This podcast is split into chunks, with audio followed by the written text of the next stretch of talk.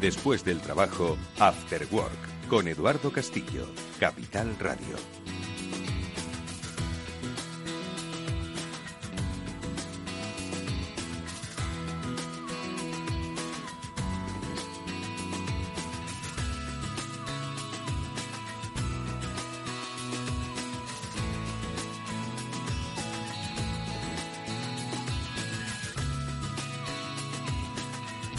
Tal? Buenas tardes amigos, bienvenidos un día más a este Cyber After Work, que es el programa de la ciberseguridad de Capital Radio. Hoy tenemos un programa muy especial, siempre, para mí es especial, pero hoy los invitados que nos acompañan van a hacer de este Cyber After Work yo creo que una cita hoy importante, porque nos vamos a ir hasta Colombia, enseguida vamos a saludar en primer lugar a Mónica Valle, que allí está desplazada porque las jornadas STIC, capítulo Colombia, están a punto de empezar y nuestra Mónica Valle está sobre el terreno no solo participando activamente, sino también nos ayudará a revisar la última hora de estas jornadas organizadas por el Centro Criptológico Nacional, por el CCNCERT y de las que haremos un especial seguimiento en este Cyber a lo largo de esta semana.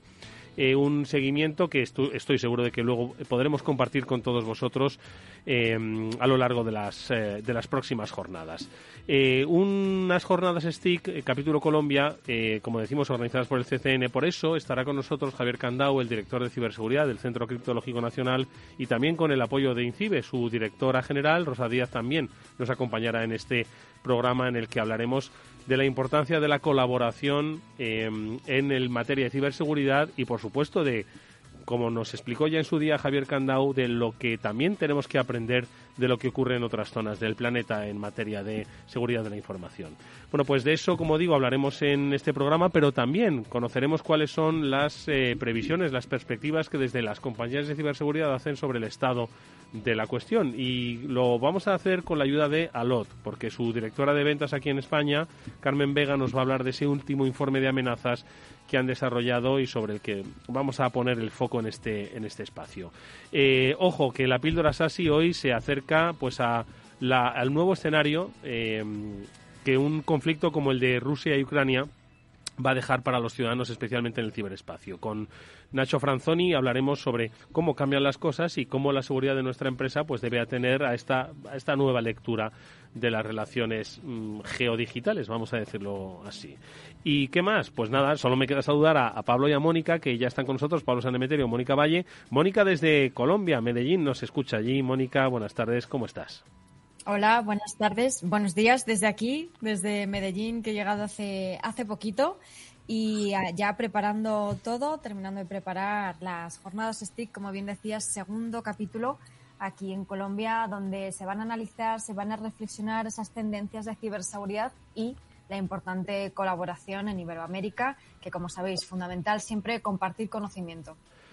Pues de eso, como digo, hablaremos no solo hoy con Javier Candao y con Rosa Díaz, sino a lo largo de estos próximos días, donde este Cyber After Work, como decimos, hará un seguimiento especial con entrevistas eh, a diferentes especialistas que van a pasar por esas eh, salas de trabajo, por esas eh, ponencias organizadas por el Centro Criptológico Nacional. Pablo Sanameterio, ¿cómo estás? Buenas tardes, Pablo. Buenas tardes, Eduardo. Pues un poco exhausto después de un fin de semana intenso en RootedCon. Aprender y beber cerveza, es lo que he visto en redes sociales. Aprender y beber cerveza menos, más aprender. Pero bueno, también estaba muy bien lo de la lo de las cervecitas pagadas por Tarlogi, que estuvo muy bien. Oye, eh, se vio en las redes sociales eh, una asistencia muy, muy amplia, un interés todavía mayor muchas ganas había de recuperar esa ruta de al 100%. Cuéntanos un poco, venga, en 30 segundos, qué cosas eh, nuevas se dijeron. La verdad es que hubo ponencias de primer nivel, se contaron muchísimas cosas. Yo vi cómo eran capaces de hackear, de meterse a través de las Oculus. Bueno, bueno, o sea, se tocaron todos los temas. Todos ¿eh? los temas. A mí una de las que más me llamó fue también la atención fue una relacionada con criptomonedas, con las estafas que estaba viendo y por qué no y cómo se estaban llevando el, el dinero sin, sin darte casi cuenta eh, por supuesto las de mi amigo las de mi amigo Dreg también que siempre tienen que ver con hardware hacking y cosas relacionadas con hardware. El año pasado por ejemplo en un USB lo pinchabas y ya te, ya te eh, controlaba el equipo pero no de estos como ha habido en Stuxnet a través de una vulnerabilidad y demás sino simulando un teclado que ya tecleaba comandos directamente. Y, bueno, de todo, pues como que contar de mi compañero Alfonso Muñoz, que alguna vez ha venido también por aquí, hablando de la criptografía de Telegram, y viendo cómo podemos protegernos sobre, sobre Telegram, de Telegram y sobre todo de almacenar los mensajes ahí en claro. Bueno, pues eh, yo creo que nos dará tiempo, no sé si hoy, pero en próximos días a comentar pues y a traer muchos de los amigos e invitados que pasaron por la ruta de que compartan con nosotros sus ponencias y bueno, nos pongan en el siguiente escalón de hacia dónde va la innovación en ciberseguridad. Y, mm, y qué más? Bueno, pues precisamente de criptomonedas es de lo que va hoy una de nuestras noticias. Un par de ellas comentamos antes de saludar a Nacho Franzoni, porque, bueno, pues esto es un suma y sigue, y hoy son, pues eso, el mundo criptomoneda y el mundo eh, de las compañías que se ven afectadas por estos ciberataques. Vamos con un par de noticias. Bueno, la primera de ellas, eh, hablar de el eh, proveedor de Toyota, que ha sufrido un ransomware pero a pesar de ello, creo que las noticias, o sea, las ah, operaciones se siguen dando con normalidad. ¿Qué es lo que ha ocurrido exactamente, Pablo? Pues eh, ha ocurrido pues uno de los ataques que normalmente hemos hablado muchas veces, que es un ataque a la cadena de suministro, que no te atacan directamente a ti Toyota, sino que están atacando a uno de tus proveedores y que a ese proveedor le han dejado sin servicio. Entonces, al no tener piezas, han tenido que parar la, cadena de producción la semana pasada o hace dos semanas, que ya sufrieron uno, y este ha sido el segundo que aparentemente no ha tenido este impacto más que de un día en la cadena de suministro, en la cadena de suministro, la cadena de montaje de coches, pero claro que, se, se, convierte en el segundo incidente en corto periodo de tiempo, en un gran fabricante de coches, en unos momentos en los que además eh, pues las, las cadenas de entrega, los plazos de entrega de coches, todo este tipo de cosas tienen un gran impacto cuando no cuando no se está una línea en producción. Hmm. Moni, ¿qué te parece?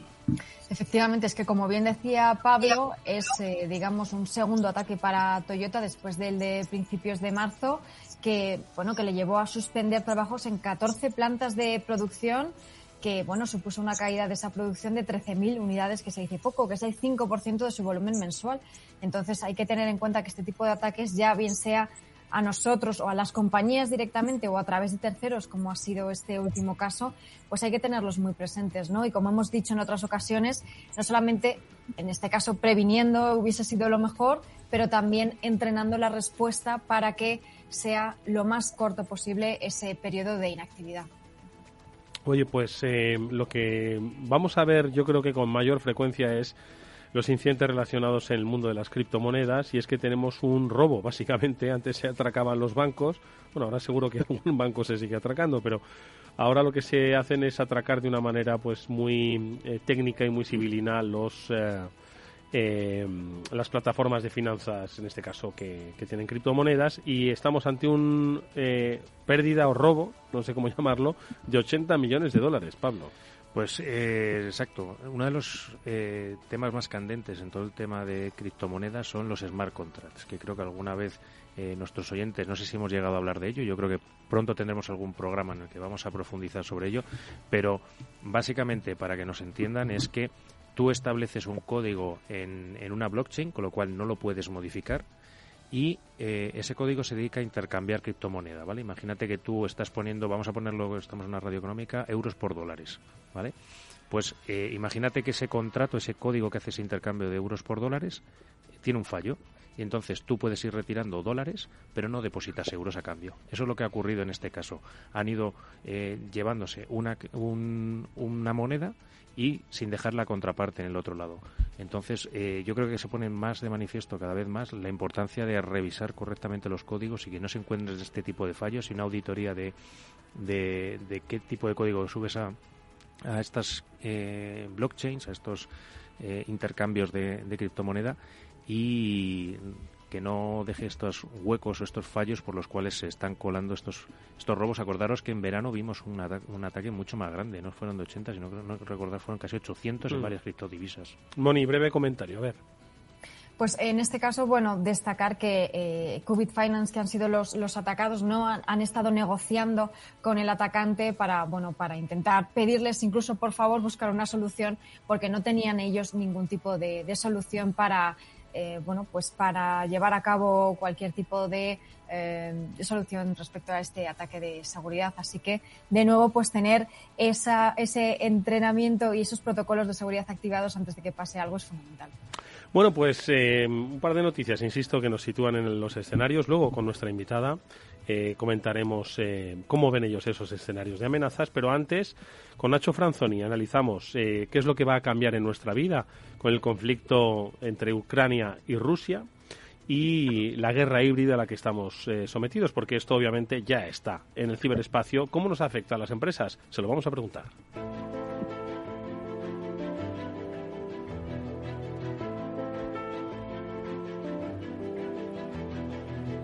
Y esto básicamente viene porque hoy, como estamos acostumbrados, trabajamos en la nube, pero no sabemos exactamente a dónde vamos, dónde nos conectamos, desde dónde nos conectamos y sobre todo quién se quiere conectar. Bueno, pues de eso es algo que los especialistas de Netscope eh, quieren comentar y sobre todo les han empezado a preguntar. Sus clientes les han dicho, oye, ¿qué es lo que ocurre si alguien de Rusia quiere entrar en mis servidores o de repente alguien está siendo redirigido a sitios de Rusia? Nacho Franzoni, ¿qué tal? Buenas tardes. Pues, Hola, muy buenas tardes a todos. Eh, ¿Qué tal Mónica? ¿Qué tal Pablo? ¿Qué tal Edu? Encantado de veros. Igualmente, Nacho, igualmente, por supuesto. Oye, cuéntanos, porque me, comentaba Pablo que es algo que, os está llegando por muchos lados, ¿no? Por muchos sitios. Está cambiando el escenario eh, geoestratégico y esto cambia, obviamente, en, en, una red conectada global, pues esto obviamente exige una modificación. Y a vosotros os están llegando ya algunos inputs que os han hecho saltar la voz de alarma.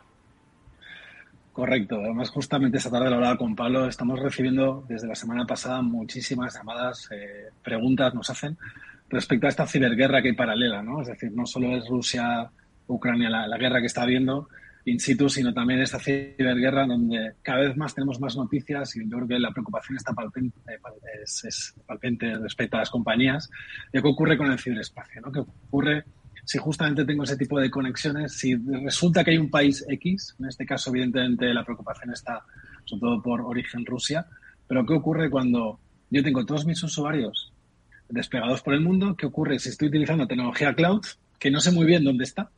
¿Y qué ocurre cuando no solo eso, sino tengo servicios publicados en Internet? Y fijaros que al final os he explicado tres casos, los más normales, los más comunes que estamos viendo a día de hoy. Y claro, cómo desde Netscope les podemos dar respuesta. El primero y más evidente, en el, que, cual nos encontramos que el usuario está en cualquier parte del mundo. Desde Netscope recordad que al final siempre abogamos por lo primero visibilidad. ¿Qué le está ocurriendo a ese usuario? ¿Dónde se conecta ese usuario? Y podemos hacer reglas tan fáciles, ojo que recordemos que el usuario está en cualquier lado, tan fáciles como, por ejemplo, que de, forma, de una forma intencionada o no por parte del usuario, que bloquear cualquier acceso o intento de acceder a un país concreto, a un recurso que puede ser peligroso. Y en este caso, ¿por qué tendría tener sentido? Pues sabemos que una de las grandes cosas, o uno de los problemas del ransomware, por ejemplo, uno de los pasos que realiza es conectarse a un servidor de comando y control. Bien, pues si ese servidor está alojado en un país, como es el caso, por ejemplo, ahora, ¿eh? de alto riesgo, como puede ser Rusia, pues bloquearlo. Claro, esto en un escenario donde antes teníamos los usuarios todos resguardados en, en, un elemento de seguridad perimetral, pues no haya ningún problema. Pero ahora ya no es el caso. Los usuarios tienen acceso prácticamente libre a Internet. Por lo tanto, hay una preocupación eh, muy grande de, ojo, qué pasa con esos usuarios y cómo los protejo. Eso sería el primero de los casos de uso. El segundo sería de cómo protejo aquellos servicios que yo publico Internet. Y ha sido una máxima durante muchos años, y sobre, todo pasa con el tema de la, eh, eh, todo el servicio T, es decir, qué pasa con toda la industria, por ejemplo, que, de pronto publicamos servicios Internet. Aquí, desde Netscope, lo que abogamos es sobre todo por tecnologías de Zero Trust, donde podemos hacer, explicado, como lo voy a explicar, creo que, se explicó como algo de magia, pero funciona realmente que es, oye, voy a prevalecer que un usuario desde Internet acceda a un recurso privado por Internet, pero sin que nadie sepa que ese recurso existe. Es decir, fijaros que al final lo que estamos haciendo es que nadie, ya no solo país concreto, sino que nadie sepa de la existencia de ese recurso. Y es la mejor forma de ocultar que un servicio pueda, pueda estar o que lo vulnere o pueda estar vulnerado. Y tercero, no menos importante, y con esto ya acabo, ¿qué ocurre con servicios cloud? ¿no? ¿Qué ocurre cuando hemos tenido todas las compañías, por ejemplo, están utilizando OneDrive o Google Drive, un servicio de este tipo. ¿Cómo lo protejo?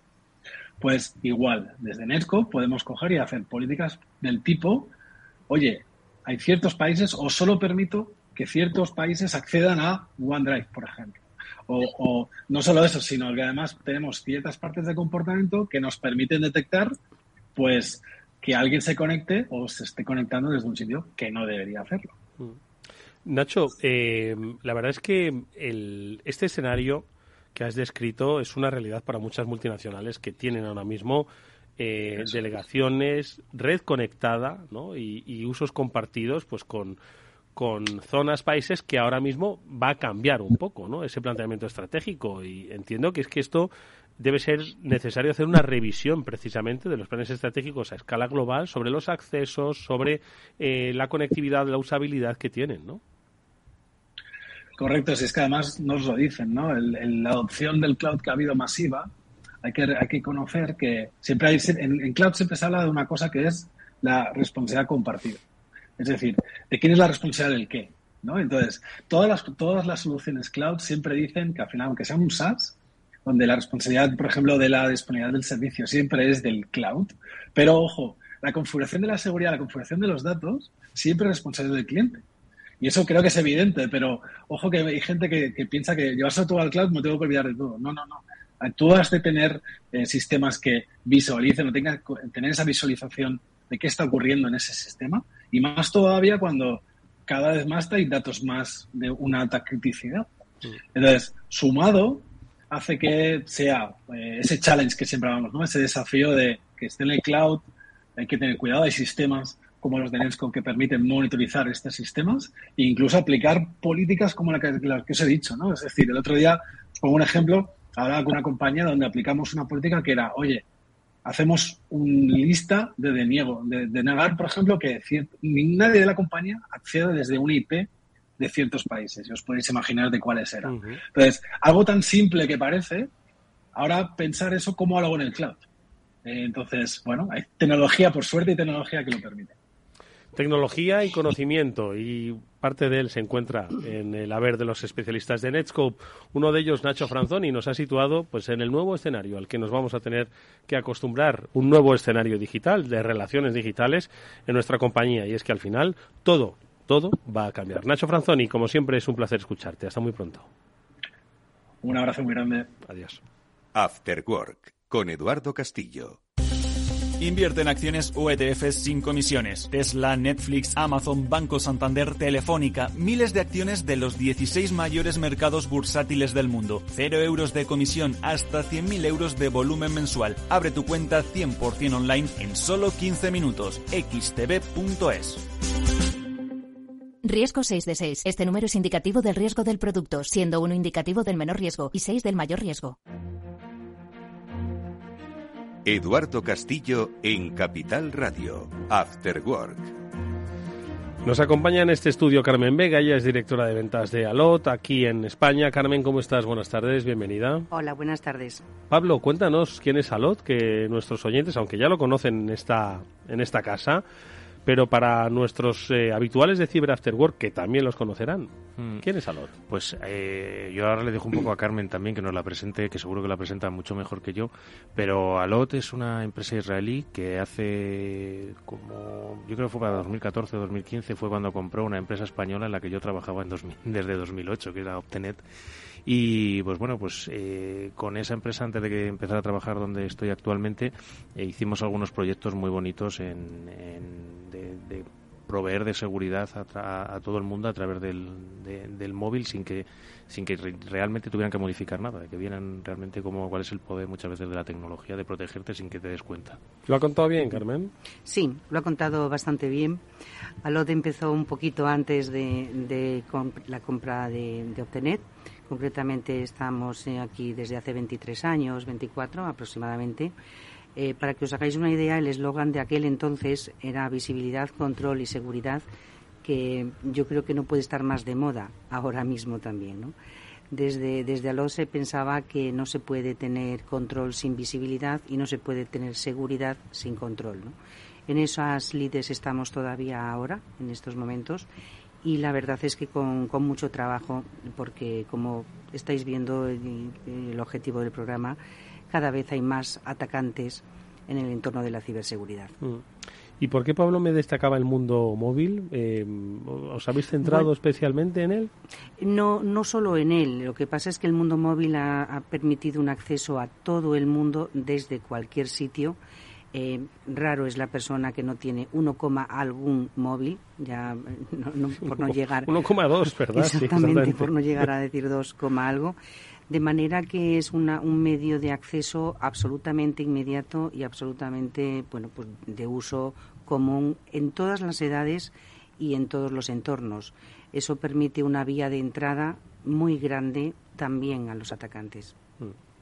Y a contenidos no deseados también, Eduardo, porque claro, nosotros muchas veces hablamos mucho en del, mundo ciber, del mundo empresa, de ya adultos y las amenazas que vemos en Internet para adultos, pero si no viene Angelucho, a nosotros no se nos olvida, pero no ocupa tantas tantas portadas el tema de protección en menores. Sí, el, el entorno de lo que llamamos el control parental, que está muy extendido en, sobre todo en soluciones que estamos desplegando en grandes operadores, eh, es un, pues bueno, una de las funcionalidades más importantes, ¿no?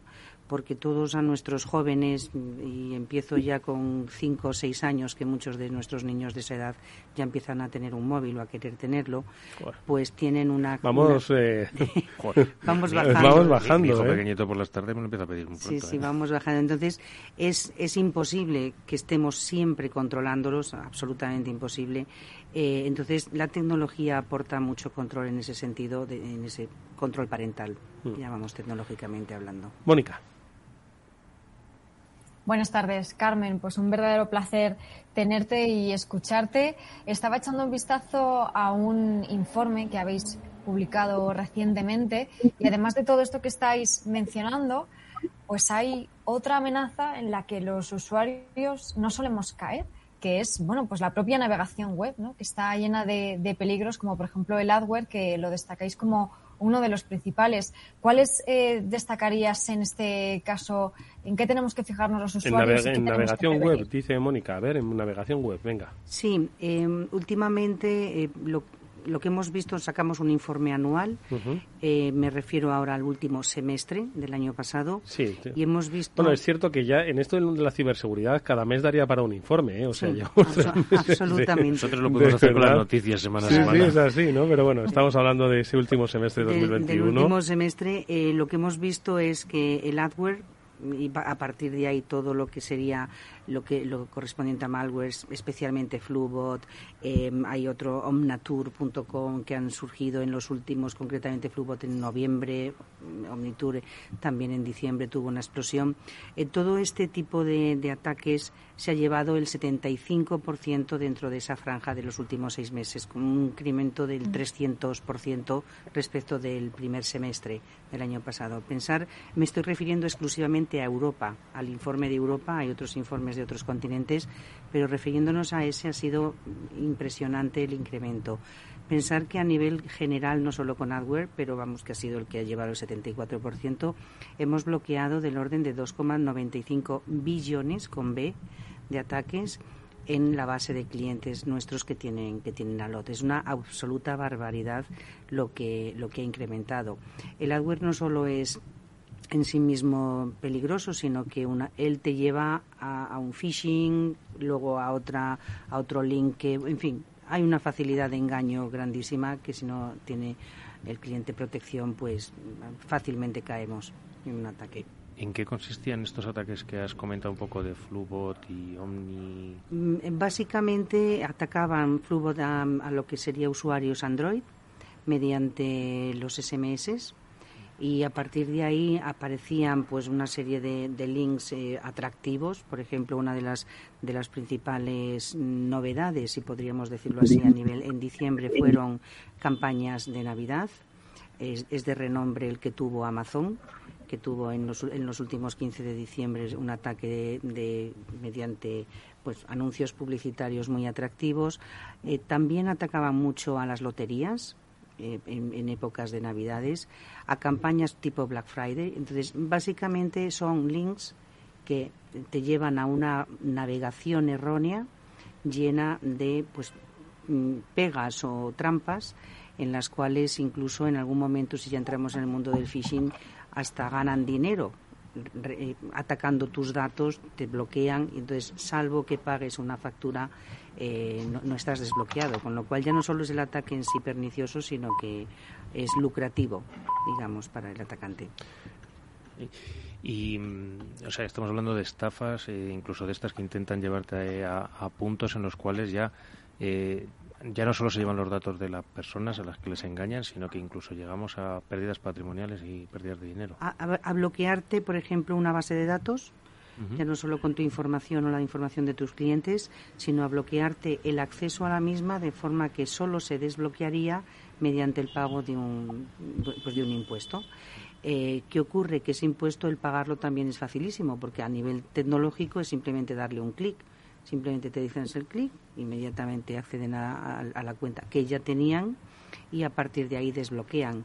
Hay muchas compañías que simplemente por el hecho de no tener un mal nombre a nivel de, mala publicidad prefieren pagar que no pues denunciar o, no seguir bloqueados. Esto lleva a, a, un incremental enorme, insisto, lucrativo para el ciberatacante que, es lo que lo hace también excesivamente peligroso. Mm.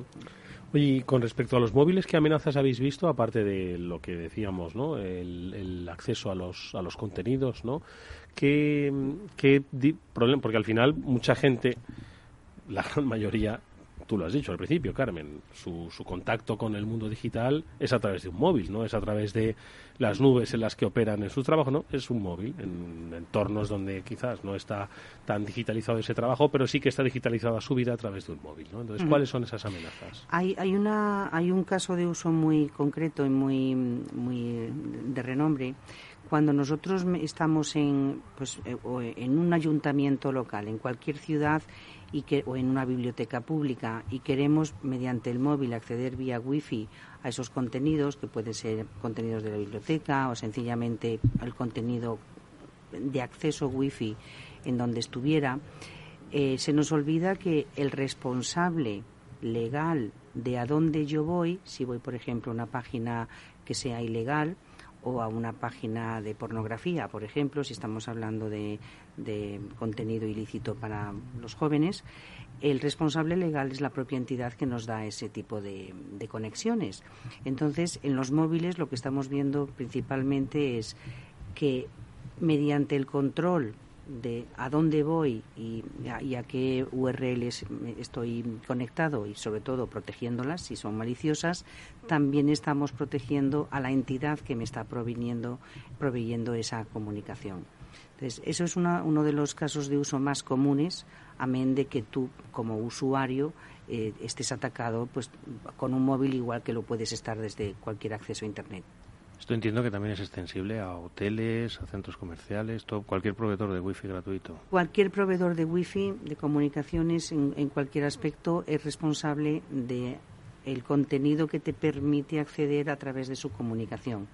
De forma que, bueno, llegados a un extremo se podría llegar a denunciar si tú estás entrando en un contenido. Eso, eso nos permite tener, vamos, nos obliga a tener un control no solo del contenido en sí, sino de, de qué manera se está permitiendo el acceder a sitios lícitos y a sitios, por supuesto, limpios. Bueno, pues eh, estamos hablando con eh, hoy nuestra invitada, ella es eh, Carmen Vega, directora de ventas de Alot, sobre las amenazas que ellos han detectado, amenazas muy eh, pegadas al, ciudadano, al que usa eh, común y regularmente los servicios digitales. Vamos a enseguida seguir hablando con ella, sobre todo de cuáles son esas, eh, bueno, lo que hace Alot para en estos entornos de inseguridad proteger estos, bueno, pues a ciudadanos y, empresas. Pero antes vamos a, a, volver a Colombia. Bueno, no nos hemos ido porque allí está Mónica Valle, que como sabéis estará presente y activa en esas jornadas STIC, estas segundas jornadas STIC capítulo Colombia organizadas por el Centro Criptológico Nacional y de las que enseguida vamos a dar buena cuenta porque ya apenas quedan 24 horas para que comiencen esas eh, jornadas con Javier Candao y con Rosa Díaz. Antes vamos a hacer una eh, brevísima pausa para escuchar un consejo y digo que a la vuelta hablamos de CCN Si inviertes en bolsa, esto te va a interesar. XTB tiene la mejor tarifa para comprar y vender acciones 7F, cero comisiones hasta 100.000 euros de nominal. Si inviertes en bolsa o quieres empezar, más sencillo e imposible. Entras en xtb.es, abres una cuenta online y en menos de 15 minutos compras y vendes acciones con cero comisiones. La atención al cliente es en castellano y está disponible las 24 horas al día. ¿A qué estás esperando? Ya son más de 450.000 clientes los que confían en xtb.es. Riesgo 6 de 6. Este número es indicativo del riesgo del producto, siendo uno indicativo del menor riesgo y 6 del mayor riesgo. After Work con Eduardo Castillo. Finanbest, ganadores del premio del diario Expansión a la cartera de fondos de inversión más rentable en 2021 en categoría conservadora. Finanbest, cinco estrellas Morningstar para nuestro plan de renta fija mixta. Finanbest, gestor automatizado líder en rentabilidad por tercer año consecutivo. Finanbest, tú ganas. ¿Qué es ir más allá? Con Arval podrás llegar donde te propongas de la forma más sostenible y asegurar un mundo mejor contribuyendo a la seguridad en carretera, al futuro de las ciudades y a la calidad de vida. Ser responsable sin tener miedo al liderar el cambio. Arval, la transición energética arranca aquí. Más información en arval.es. Eduardo Castillo en Capital Radio, After Work.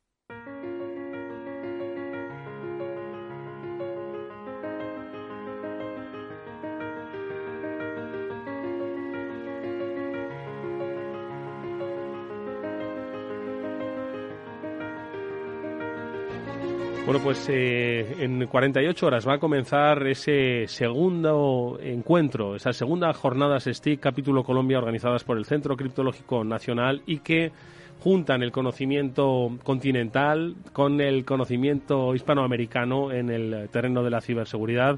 La última vez que estuvimos hablando con Javier Candau, el director del Departamento de Ciberseguridad del Centro Criptológico Nacional, nos habló de que no solo se aprendía y se enseñaba, sino que también se compartía. Es una de las claves de este segundo encuentro. Ya están con nosotros Javier Candau y también Rosa Díaz, ella es la directora general de INCIBE, que apoya eh, esta institución, estas jornadas. Javier, ¿qué tal? Buenas tardes, ¿cómo estás?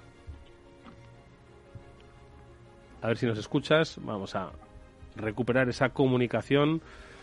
Sí, no. Bueno, ahora en cuanto recuperemos a Javier, vamos a ver si le escuchamos. A quien sí que podemos también ir saludando. Hola, buenas tardes. ¿Veis cómo recuperamos? Claro que sí, Javier. ¿Cómo estás? Buenas tardes. Bienvenido. Hola, Javier.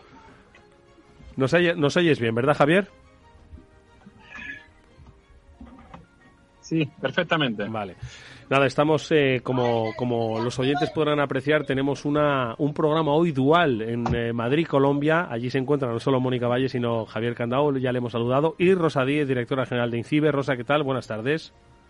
Hola, ¿qué tal? Buenas tardes. Muchas gracias, Rosa, por estar con, con nosotros. Bueno, lo primero de todo, yo le preguntaría a Mónica eh, las coordenadas, porque todavía hay tiempo para participar en esas eh, segundas jornadas STIC, capítulo Colombia, cuando comienzan. Y ahora hablaremos con Javier y con Rosa, pues no solo de la comunicación, sino de qué es lo que se va a comunicar. Mónica. Pues las jornadas van a tener lugar, como decías, en unas horas. El día 16 comienzan hasta el 18 de marzo.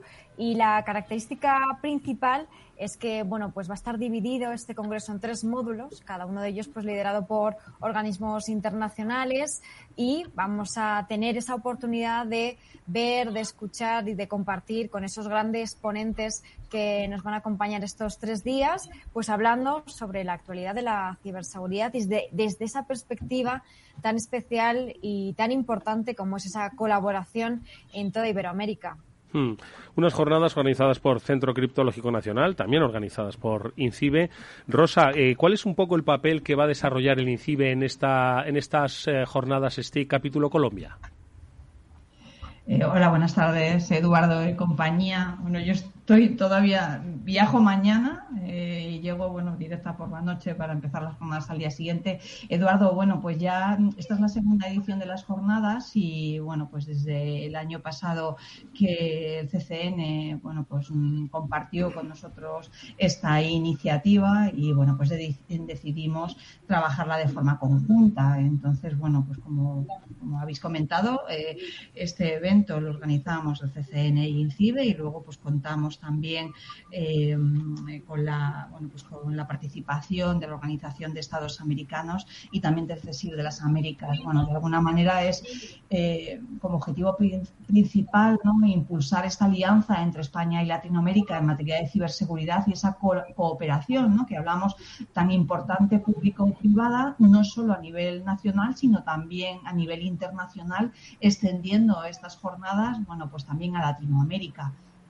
Hmm.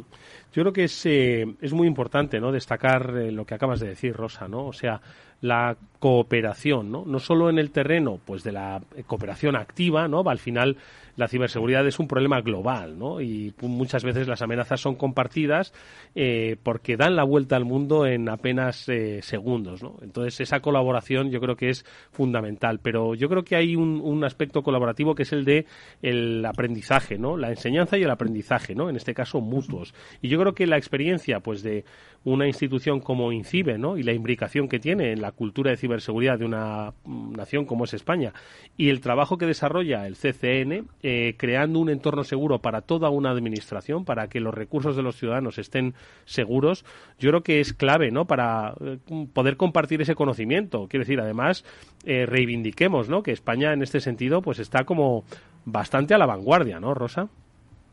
Sí, efectivamente. Yo creo que nosotros desde España y desde el Gobierno y los ministerios que nos representan, pues apostamos por la colaboración para así que podamos avanzar y trabajar unidos, ¿no? Por supuesto, me ha gustado mucho, Eduardo, que hablas de aprendizaje, ¿no? Que no solamente vamos, ¿no? Vamos a compartir, también vamos, por un lado, nosotros a aprender y, y, bueno, pues ellos también, porque de alguna manera, ¿no? No, no existir, ¿no? En este mundo virtual en el que nos encontramos, en estas fronteras físicas nacionales, pues por supuesto además teniendo ese puente a Latinoamérica, que, bueno, que en casi, bueno, pues en la mayoría de los países, ¿no? Pues se habla también nuestro idioma, el castellano, pues ellos nos miran, En muchas ocasiones y quieren, bueno, pues eh, pues ver, ver qué es lo que estamos haciendo, en cuáles son las iniciativas en las que estamos trabajando, de manera que puedan extenderlas a sus países. Y por eso estas jornadas pues eh, tratan de eso, ¿no? de poder compartir, de colaborar y de poder presentar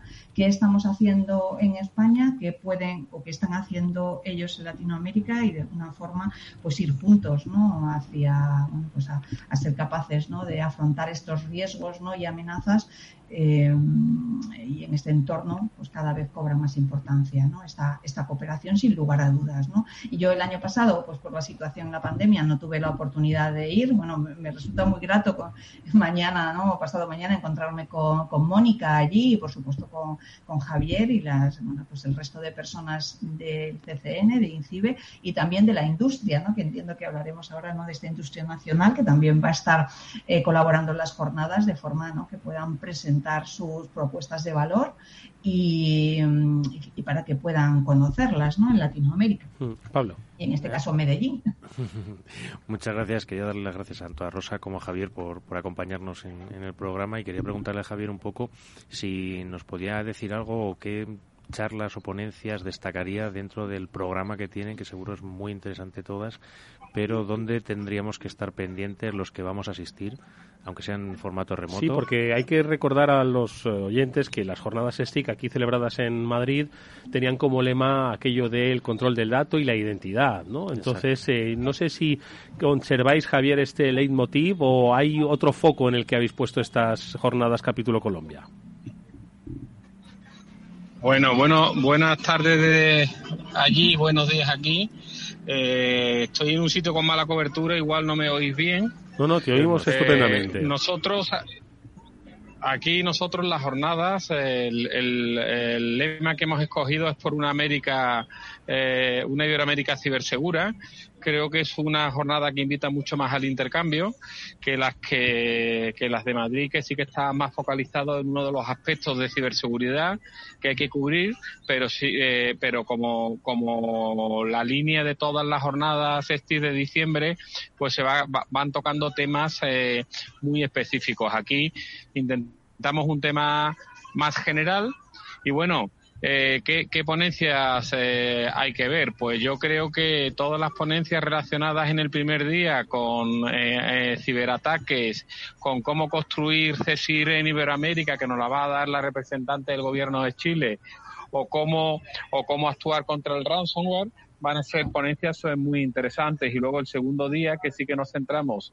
en cómo tenemos que coordinar los, CESIR que, se encuentran en CESIR Américas, pues yo creo que va a ser para mí el aspecto más clave, porque aquí vamos a empezar a materializar una coordinación que hasta ahora mismo mm, creo que es solo nominal y, queremos materializarla un poco más.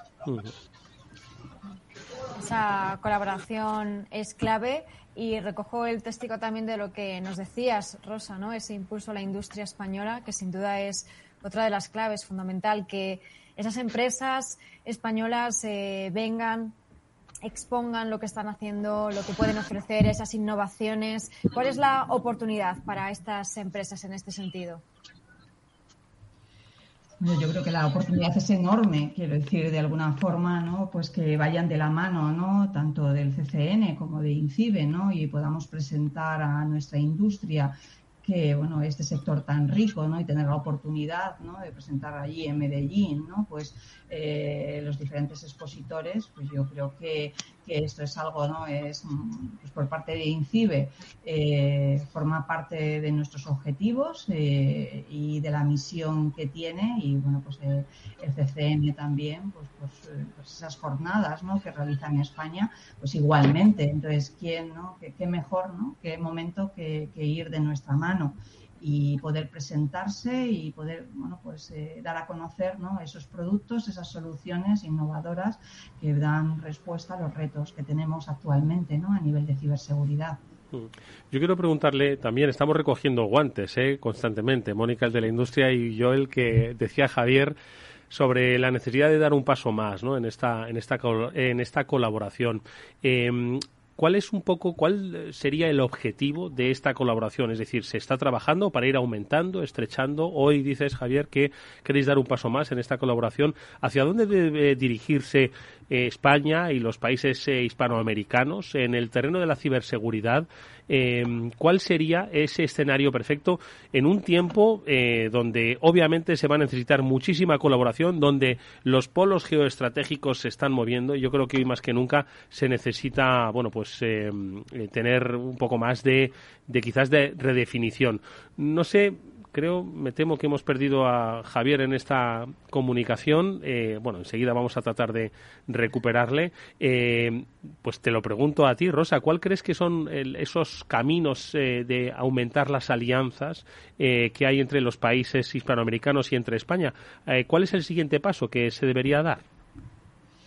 Bueno, yo creo que, ya se ha dado un paso en estas segundas jornadas. Eh, el año pasado fue el primero, bueno, por la situación que hubo de la pandemia, esa situación complicada, pues no pudimos mm, no, sé, no pudimos viajar todo, todos lo que, los que hubiéramos querido, pero, pero ahora en estas segundas jornadas, que lo comentaba yo al principio, pues se ha dado un paso de gigante, porque ya hay un apoyo firme y decidido tanto de la Organización de Estados Americanos, la OEA, como el CESIR de, las, de América.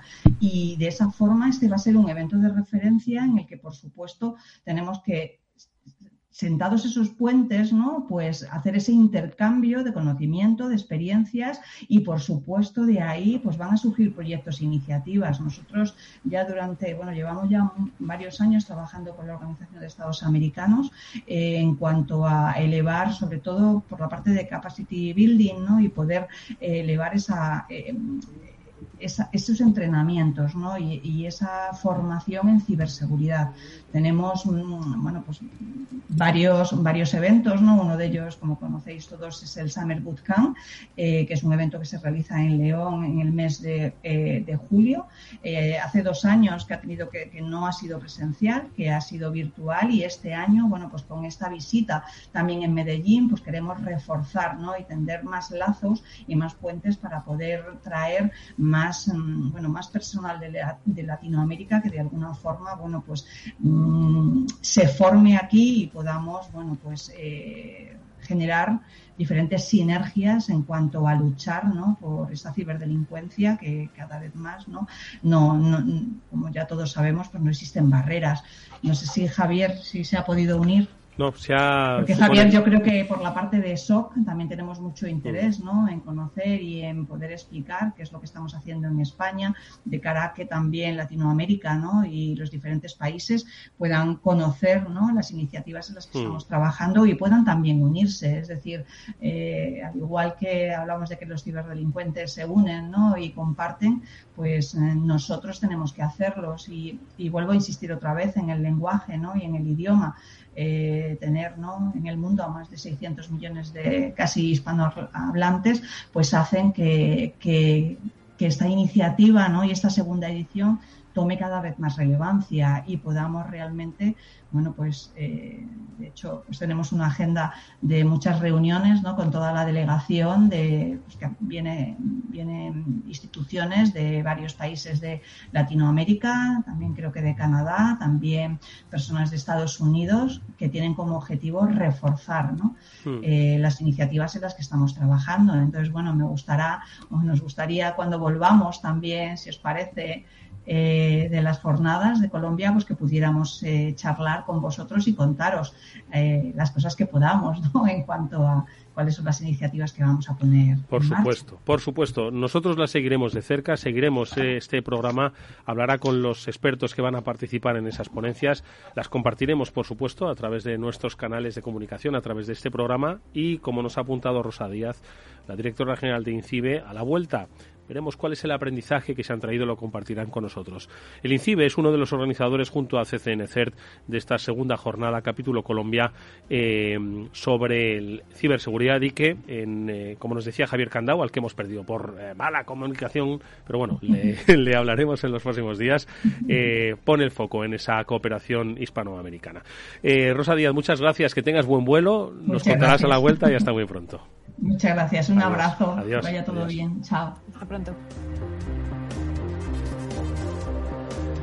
Bueno, último últimos eh, minutos para hablar con nuestra invitada. Estaba escuchando eh, atentamente a lo que decían eh, tanto Javier Candao como, como, Rosa Díaz, Carmen Vega, la directora de ventas de Alot, que hoy nos acompaña. Carmen, bueno, han descrito un, un escenario que es básicamente vosotros como industria compartís, ¿no? Obviamente. Absolutamente, al 100% y de hecho también estamos colaborando. Es, es, un, es un punto común y sobre el que nosotros como fabricantes eh, muy especializados en, este tipo de, de, soluciones, pues, pues bueno, somos una pequeña pieza ¿no? de ese puzzle tan, tan complejo y tan grande en el que intentamos contribuir. Pues eh, cuatro minutos nos quedan para saber qué es lo que ofrecéis desde Alot como fabricantes, qué hacéis, cómo protegéis, cómo ayudáis. A ver. Em, si lo tengo que resumir en esos cuatro minutos. Esto eh, es un elevator pitch en toda regla. ¿eh? Absolutamente. Nosotros nos interesa más, eh, resumiéndolo de una forma muy sintética, más el comportamiento que la volumetría. Entendemos que es mucho más, lo decimos a veces muy simplemente diciendo, es mejor saber qué hace la IP a no saber dónde está la IP o cuántas IPs tengo. ¿no?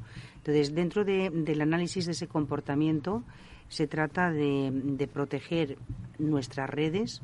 En ese sentido, como ALOT, pues seguimos teniendo un alto performance en, en cómo vemos, qué es lo que vemos, a qué nivel de granularidad, pero sobre todo eso, analizando un comportamiento que sea anómalo, todos los ataques provocan un comportamiento anómalo, pero también otro tipo de actuaciones en la red que no son deseadas, porque nos basamos obviamente mucho en los ataques, pero hay otras actuaciones que perturban mucho el, día a día de las redes. Y dentro de ese análisis del comportamiento, obviamente con mitigaciones, mm, prohibiciones del tráfico o incluso análisis del mismo, porque a veces nos interesa analizarlo y no mitigarlo, lo que, lo que sí que es otro de nuestros lemas, proteger las aplicaciones críticas. Entendemos que los papeles ahora de los CISO son complejísimos, especialmente desde los últimos años. Entonces, el verles y el darles una seguridad de protección, pero también garantizarles de que aplicaciones críticas sigan progresando por su red, incluso en situaciones de ataque, es para nosotros un leitmotiv. Entonces, protección, gestión de aplicaciones críticas y bueno, análisis del comportamiento. Sería nuestro resumen. Pablo, última pregunta. Venga. Pues eh, quería preguntarle un poco a Carmen por cuál sería el ataque que, que cree o los ataques que cree que más están destacando a día de hoy un poco para y, cómo se protegen desde, desde Alot. Mm, como comentábamos antes, si sigue la tendencia, el, el, adware va a ser uno de los que más vamos a, a seguir viendo, más, superando mucho al phishing. Hay una, una tendencia también a recalcar que hemos visto y que creemos que va a seguir en esta tendencia, lamentablemente por las situaciones que estamos viviendo, y es que van a estar mucho más concentrados en algunos países. Ya no es como antes que eran a los usuarios o a los ciudadanos a nivel mundial, sino que ahora son mucho más enfocados a ciertos países. Por lo tanto, eh, mucha precaución sobre URLs o webs que provengan de ciertos orígenes, aunque como también se ha comentado pueden venir de cualquier servidor ubicado en cualquier sitio, pero sí que hay una tendencia de que vengan de ciertos orígenes y contra unos objetivos también muy localizados en algunos países y siempre bajo el paraguas del hardware como el máximo componente de, los mismos. Bueno, pues eh, Moni, no sé si nos da tiempo a quizás una reflexión final, reflexión, pregunta final para nuestra invitada, para Carmen. Pues como reflexión, pregunta, tener en cuenta todo lo que nos ha dicho sobre que estas amenazas pueden estar en cualquier sitio, ¿no? Nos estamos fijando mucho en ese phishing, en ese ransomware, pero hay mucho más allá. Hemos hablado de esas amenazas móviles, esas amenazas que vienen en cualquier eh, página web que estamos navegando sin que nos demos cuenta y que hay que mirar más allá. Así que me ha mm. gustado mucho lo que nos ha contado por, por esa reflexión de que en cualquier lugar puede estar ese riesgo y hay que contar con soluciones que, nos ayuden a verlos, ¿no? Mm, sí, eh, eh, como último comentario em, y, al hilo de lo que estabas comentando, toda la pandemia nos ha relajado como usuarios. Hemos estado estresados, cambiando de forma de vida, de trabajo, etcétera. Ese relax debemos de volver a, a, recuperarlo, a recuperar esa, esa precaución, porque en la medida que más relajados estemos, mucho más atacados somos. ¿no? Eso es un sería un poco mi punto de despedida de, la charla de hoy, porque realmente somos vulnerables. Hemos bajado la guardia, ¿verdad? Eso es lo que te voy a decir, estar un poco más en guardia. Absolutamente. Bueno, pues es, eh, la recomendación que nos deja hoy nuestra invitada aquí en el estudio de Cibra After Work, Carmen Vega, directora de ventas de Alot a la que le agradecemos mucho que haya estado con nosotros. Carmen. Muchísimas gracias a vosotros. Gracias, mucha suerte, hasta muy pronto. Y nosotros, Pablo Mónica, nos vamos, pero bueno, que nos veremos en Colombia, bueno, virtualmente. Virtualmente volveremos de nos Colombia. Vemos virtualmente. Sí, porque exactamente que vamos a seguir, como decimos, muy de cerca las ponencias. Hablaremos con los ponentes a lo largo de estos próximos días a través de eh, los canales digitales de Cyber After Work y, por supuesto, a través de este programa os los compartiremos, os eh, contaremos qué nos han contado el aprendizaje que nos traemos de allí. A, ver qué aprendemos en estos en estas semanas que tenemos, o sea, esta semana que tenemos adelante y iremos compartiendo también como siempre en redes de podcast. Muy bien, pues eh, lo dicho, eso haremos. Mónica, que vaya bien, eres nuestro enlace en Colombia, en Medellín, ya nos irás contando y a todos ustedes nos eh, vemos mañana a la misma hora, 19 horas aquí en la sintonía de Capital Radio. Néstor Betancor gestionó técnicamente el programa, os habló Eduardo Castillo. Hasta mañana.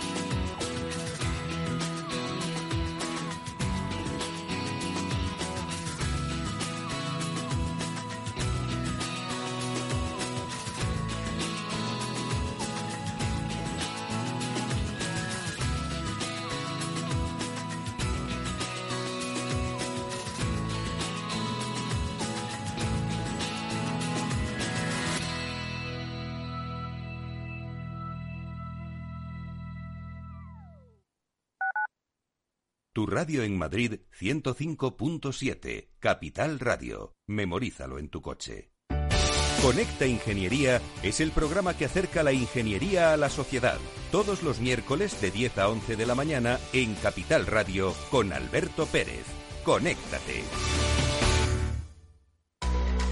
Deep Business, el programa de Capital Radio en el que descubrirás todas las soluciones que la inteligencia artificial ofrece al mundo de los negocios, conducido por Álvaro García Tejedor de la mano de Trilogic, a Tri Technology Brand, los lunes a las 2 y 5 de la tarde, Deep Business, aquí, en Capital Radio.